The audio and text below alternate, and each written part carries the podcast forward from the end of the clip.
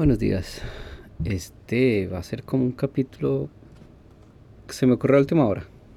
Mm, entonces, eh, pues nada, ya todos conocemos la historia de Marta Sepúlveda, esta señora colombiana, paisa, creyente, que decidió acogerse a la ley y le solicitó a su proveedor de servicios que le aplicara la eutanasia. Y lo había logrado. O sea, tenía toda la luz verde, pasó por los comités, todo el cuento, le dieron una decisión, ya todos sabemos la historia.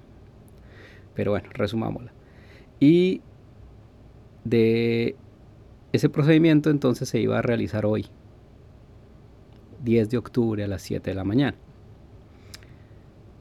Como dice la nota del periodista Juan David Laverde, que fue donde conocí la noticia pues, de Juan David Laverde de Caracol, vi el video, no me gustó la narrativa de Juan David Laverde, eh, pero eso sí ya es como muy personal, es decir, eh, no me gustó la forma en que lo enmarcó. Eh, ¿Lo hizo con respeto a la señora Marta Sepúlveda? Sí, sí, sí, sí. Es decir, eh, Marta maneja la entrevista completamente, el hijo. Eh, no sé hasta dónde le cabe la decisión a los medios de comunicación o de la forma en que Juan David Laverde les marcó, no creo. Pero nota mental para la próxima vez que a alguien se le ocurra esto, o no dar entrevistas o por favor que publiquen la entrevista después de que el procedimiento se haga. Entonces sí, nota mental para la próxima vez que a alguien se le ocurra, o no que se le ocurra, o no darle la entrevista al medio de comunicación o ser muy claro en que la entrevista solamente se publica después de que se, se ejecute el procedimiento. Y entonces yo le respeto profundamente la decisión a Marta Sepúlveda. Yo no me imagino en ese escenario. Pero le comparto la visión. Es decir, si uno está en esa situación, ¿por qué tiene uno que someter a la familia a este sufrimiento? El sufrimiento de uno, pues listo, personal, pero también es el sufrimiento del resto de la familia. Entonces, la única... Y, entonces para cerrar el contexto, el mismo comité que le aprobó el procedimiento, después de, porque la entrevista original se publicó el 3 de octubre y hoy estamos a 10, es decir, hace una semana. Yo no sé qué tanto le ganó el afán periodístico de, la, de, de ponerle el tema una semana antes, bueno, no importa, ya está hecho. Pero entonces desencadenó toda una discusión al principio obviamente un bando diciendo que lo progresista que es Colombia y el otro, pan, y el otro bando con camándola en mano diciendo es que eso es pecado y bueno. Entonces al final el mismo comité que le aprobó la, el procedimiento después de toda esta cuestión de, la, de prensa, faltando menos de 12 horas, es decir, ayer por la tarde, le retira el permiso, porque lo pueden hacer, porque pues, el Ministerio de Salud les dice que sí, ustedes son autónomos en tomar y en quitar la decisión. Y sencillamente la quitaron, dijeron, no, ya no lo aprobamos.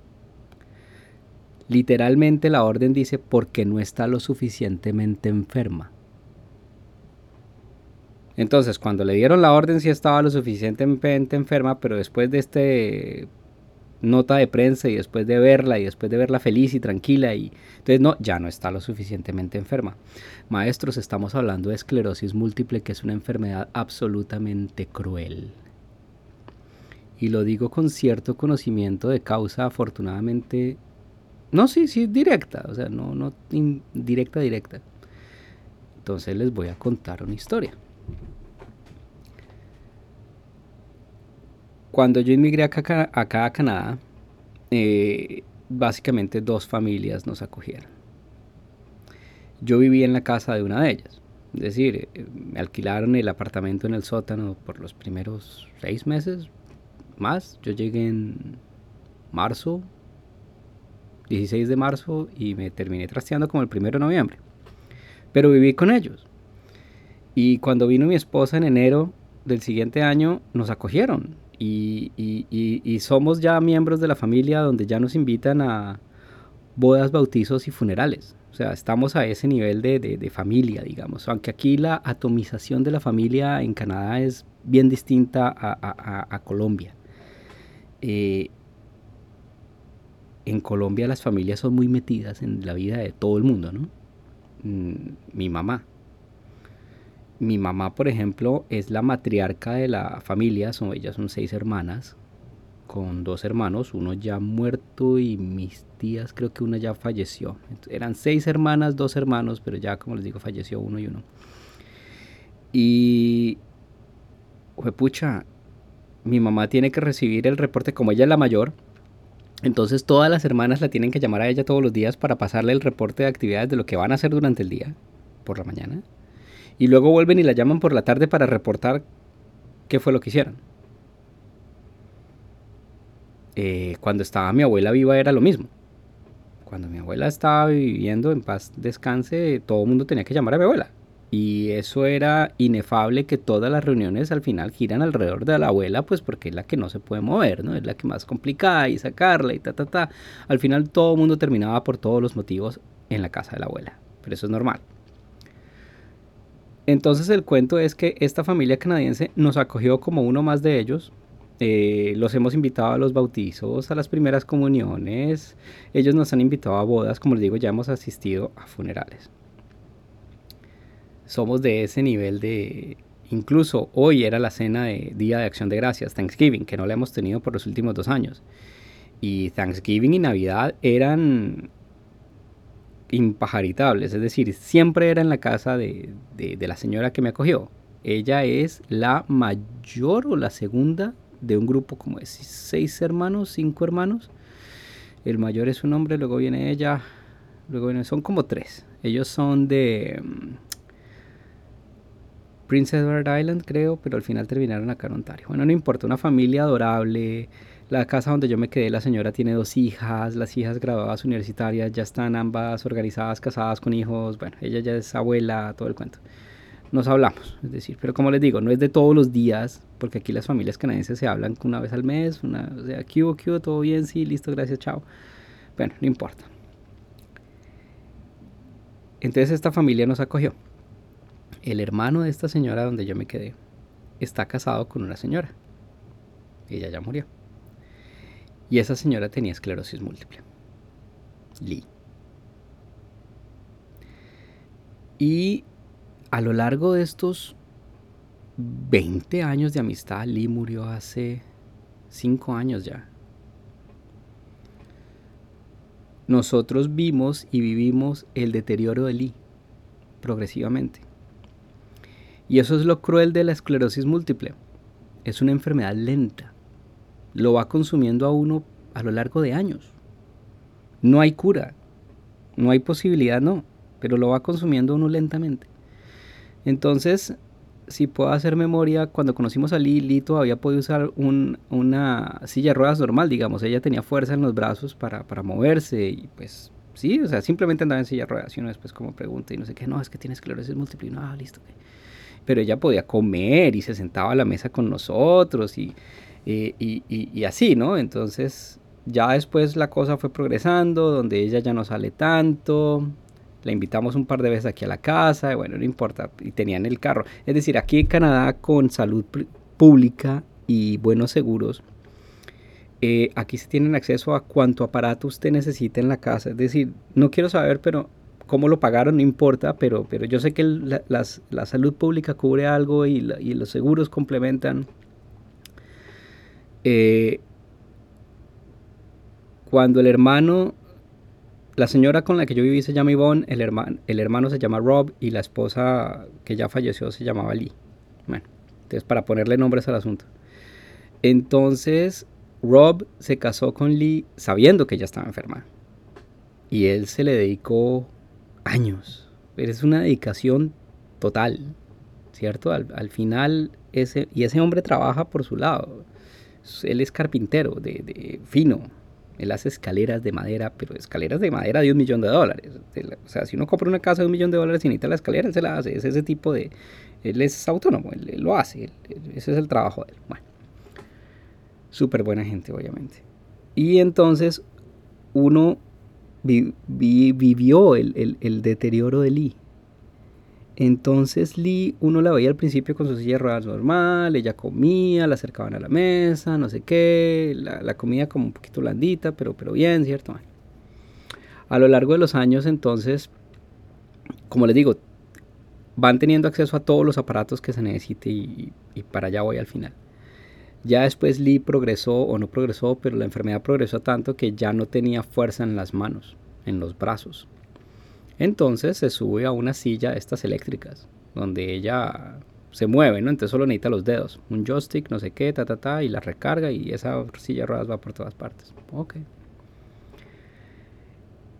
Y ya después Rob le empezó a cortar la comida en pedacitos chiquitos, porque ya no tenía la fuerza en los brazos para comer, para partir la comida.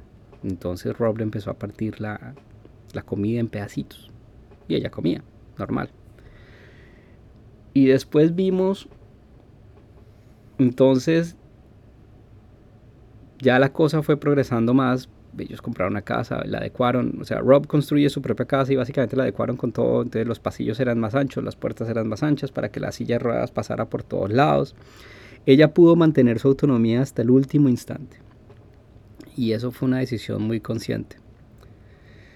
Eh, y entonces ya después fue progresando y ya después notamos que Lee ya no tiene, o sí tiene el joystick, pero ahora empieza, ya necesita un soporte para el cuello, ¿cierto?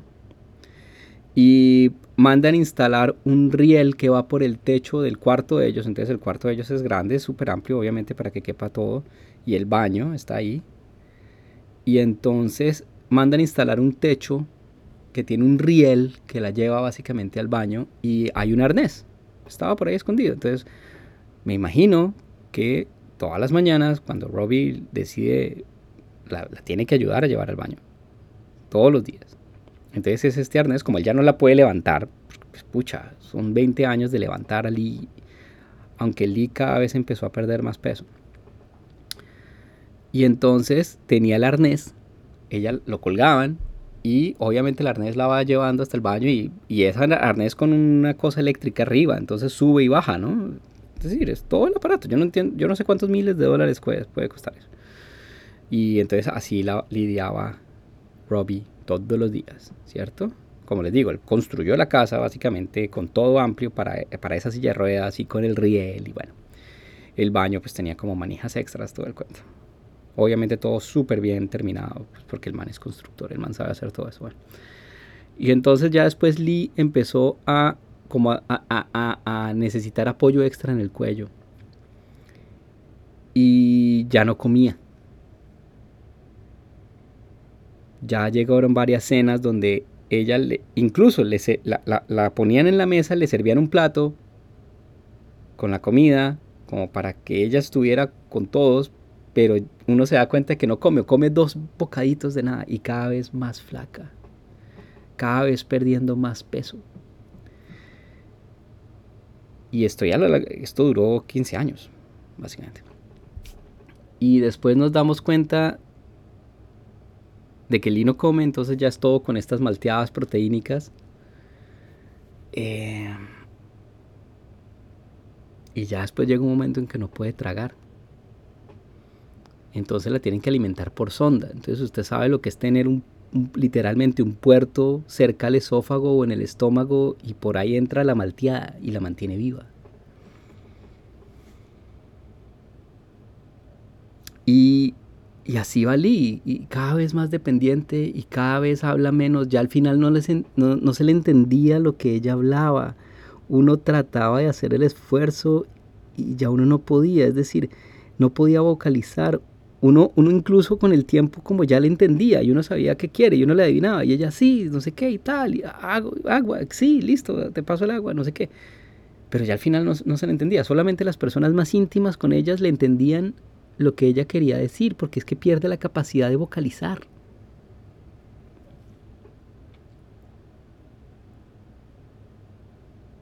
Y entonces un día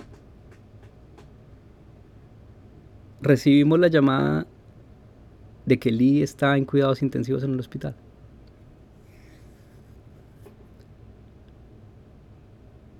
Obviamente, pues, como, como hacen todas las familias, es, es idiota, es inútil, pero uno lo hace, uno va al hospital y encontramos a Rob absolutamente devastado fumándose un cigarrillo en el parqueadero con el hermano lo saludamos y, ya no hay nada que decir. O sea, se sabía que iba a pasar, pero no de esa forma. Bueno, no importa. Entonces subimos a la sala y ahí estaba toda la familia.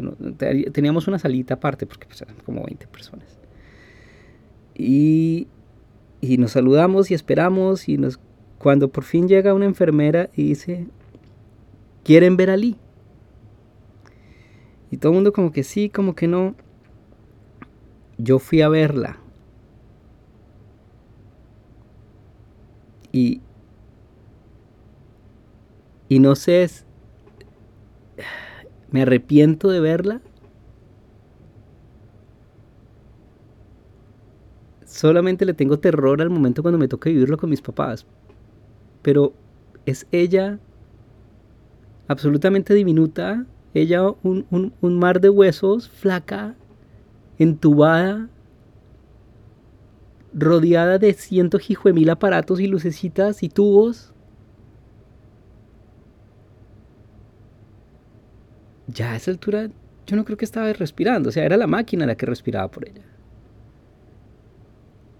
Ver a una persona en ese estado le da uno en el alma. Eso no es vida. Una máquina está respirando por ella. Obviamente a esa altura no sabíamos los detalles de qué pasó. Después nos enteramos de qué fue lo que pasó. Entonces Lee tenía este deseo de ser tan autónoma. Ella era profesora en, en, un college, en una universidad, y ella iba al college en su silla de ruedas y dictaba clase, hasta que literalmente ya no podía vocalizar.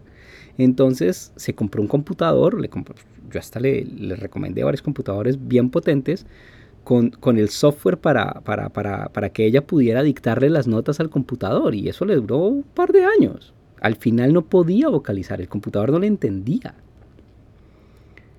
Eh, entonces imagínense lo que es una persona con el cerebro bueno, porque es que el cerebro está entero y sencillamente aislarse del mundo porque no puede comunicarse. Nadie le entiende. Eh, y ser cada vez más dependiente, a pesar de que ella hacía todo el esfuerzo para ser tan autónoma como ella fuera posible, pero pues obviamente la carga cada vez era más. Pero bueno, murió Lee, fuimos al entierro, todo el cuento, bueno, todo el trámite, y después nos enteramos cómo murió.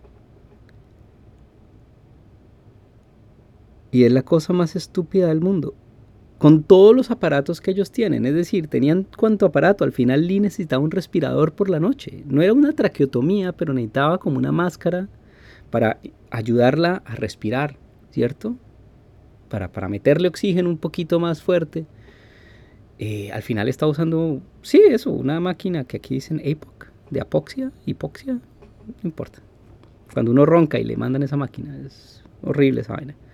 Entonces al final ella estaba durmiendo con esa máquina. Entonces Parece que lo que pasa, hasta donde yo entiendo, es que ella estaba en su casa con su silla ruedas normal y por alguna cosa no calculó bien como la curva de la, de la, de la silla ruedas y la silla de ruedas golpeó la pared, el cuello, ella ya no tenía fuerza en el cuello, la cabeza cae adelante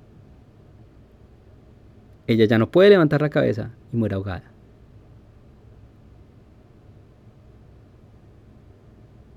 Cuando llega Rob, el esposo no se sabe cuánto tiempo después. Es todo el pánico de, revivirla y respiración boca a boca y 911, o sea, todo el bollo de la ambulancia y tal. Pero a esa altura, obviamente, sin saber, es decir, Duró asfixiada quién sabe cuánto tiempo el daño cerebral ya era irreversible. ¿Ustedes creen que eso es una forma digna de morir? ¿Ustedes creen que eso es defender la vida? Hagan el experimento mental de no poderse mover y morir ahogados, porque sencillamente la silla se trabó con una esquina. Es de locos. Entonces, si alguien me escucha, y es decir, ahí, ahí está el problema, es esta, esta cosa de que la esclerosis múltiple no es terminal, es pura mierda. Es terminal. Lo que pasa es que es terminal a un plazo largo. Y la ley en Colombia, progresiva, entre comillas, que no es progresiva, porque un país solamente es progresista si puede ejercer las leyes. Y en Colombia no se pueden ejercer las leyes, como lo acabamos de ver. Entonces, en Colombia solo es terminal la enfermedad si te va a matar en seis meses. Dígame quién tiene la certeza de que usted va a morir en seis meses. Nadie. No se puede. Entonces toda esta cacareada que yo creo que le hizo muchísimo daño a la entrevista es que es la primera persona con un diagnóstico no terminal en acceder a la eutanasia en Colombia, trivializó todo el asunto porque sí señor, la esclerosis múltiple es terminal, la esclerosis múltiple te mata y te mata de esa forma. Pensemos un poquito, pongámonos en los zapatos de que aquí hay los medios para comprar cuanto aparato existe y la tecnología y para prolongar esa vida años. ¿Ustedes se imaginan acceder a esa tecnología en Colombia de su propio bolsillo? Solamente muy pocas personas pueden hacerlo y eso. ¿Ustedes se imaginan morir de esclerosis múltiple en Colombia sin acceso a todas estas tecnologías que te ayudan con un poquito de dignidad a mantener tu vida? La esclerosis múltiple mata en Colombia muchísimo más rápido, de una forma muchísimo más cruel. Porque al final no puedes tragar, no puedes respirar, no puedes hablar, no te puedes mover. Entonces a estas todas personas que defienden la vida, quiero que me defiendan esa posición. ¿Eso es vida?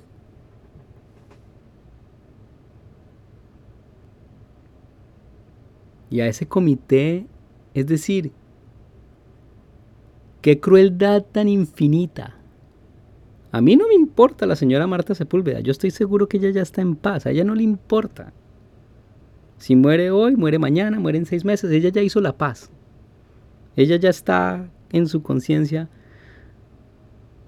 y ella esperará. Pero esperar en qué condiciones. Colombia, país progresista de mierda, donde la ley no vale nada. Donde el progresismo de un lado se borra por el otro lado, lo que se hace con la mano se borra con el codo. Es del mismo nivel de firmar un proceso de paz, luego pasarlo por un plebiscito donde gana el no. Y seguimos en eso. Y este debate será la no será la primera ni la última vez. Solo espero que Marta Sepúlveda encuentre una muerte digna, en las condiciones que ella quiera. Los comentarios de crueldad en Twitter son de una cosa absurda. Es decir, en Colombia trivializamos todo, mucho más la muerte. Solo le, deseo a Marta y a su hijo que tengan la paz y la serenidad para ojalá encontrar la piedad en una organización seria que le cumpla sus deseos. Esperemos que la justicia sea célebre y le dé lo que ella desea de una forma rápida. de una forma piadosa, de una forma digna. Y que por favor lo hagan callados en la privacidad de su hogar. No le digan a nadie. No hagan nada. Al periodista Juan David Laverde le digo no los vuelva a tocar en su vida. Usted no sabe el daño que les hizo. Puede escribir la nota, el libro después, no importa. Pero ellos en este instante necesitan privacidad.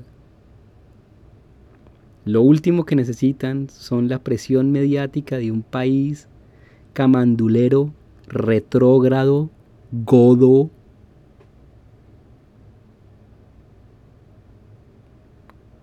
para meterse con la decisión de la gente.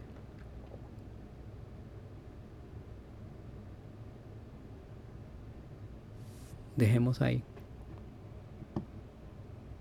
Pero es increíble, es decir, no, no, no, no me cabe en la cabeza cómo es posible. Y todos los medios de comunicación, ah, Colombia, mire los tan progresistas, ah, los primeros que la eutanasia, pero no, no letal, no, no, la... sí, señores. País progresista de mierda, ya podemos verlo. Donde se pasa una ley, donde no se cumple, y al final dicen que están por fuera de la ley porque es una enfermedad no letal. Sí, señor, es una enfermedad terminal. La esclerosis múltiple mata y mata de una forma absolutamente cruel. Pónganse por favor eso en la cabeza. No poder moverse, no poder comer, no poder hablar. Tener que pedirle ayuda a alguien para ir al baño. Seguramente uno pierde control de esfínteres en algún momento porque uno sencillamente pierde la capacidad de controlar sus músculos.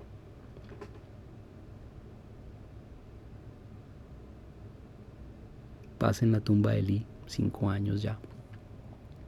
Y a Marta Sepúlveda de su hijo, fortaleza. Espero que Colombia les pueda regalar una muerte digna, como se lo merecen.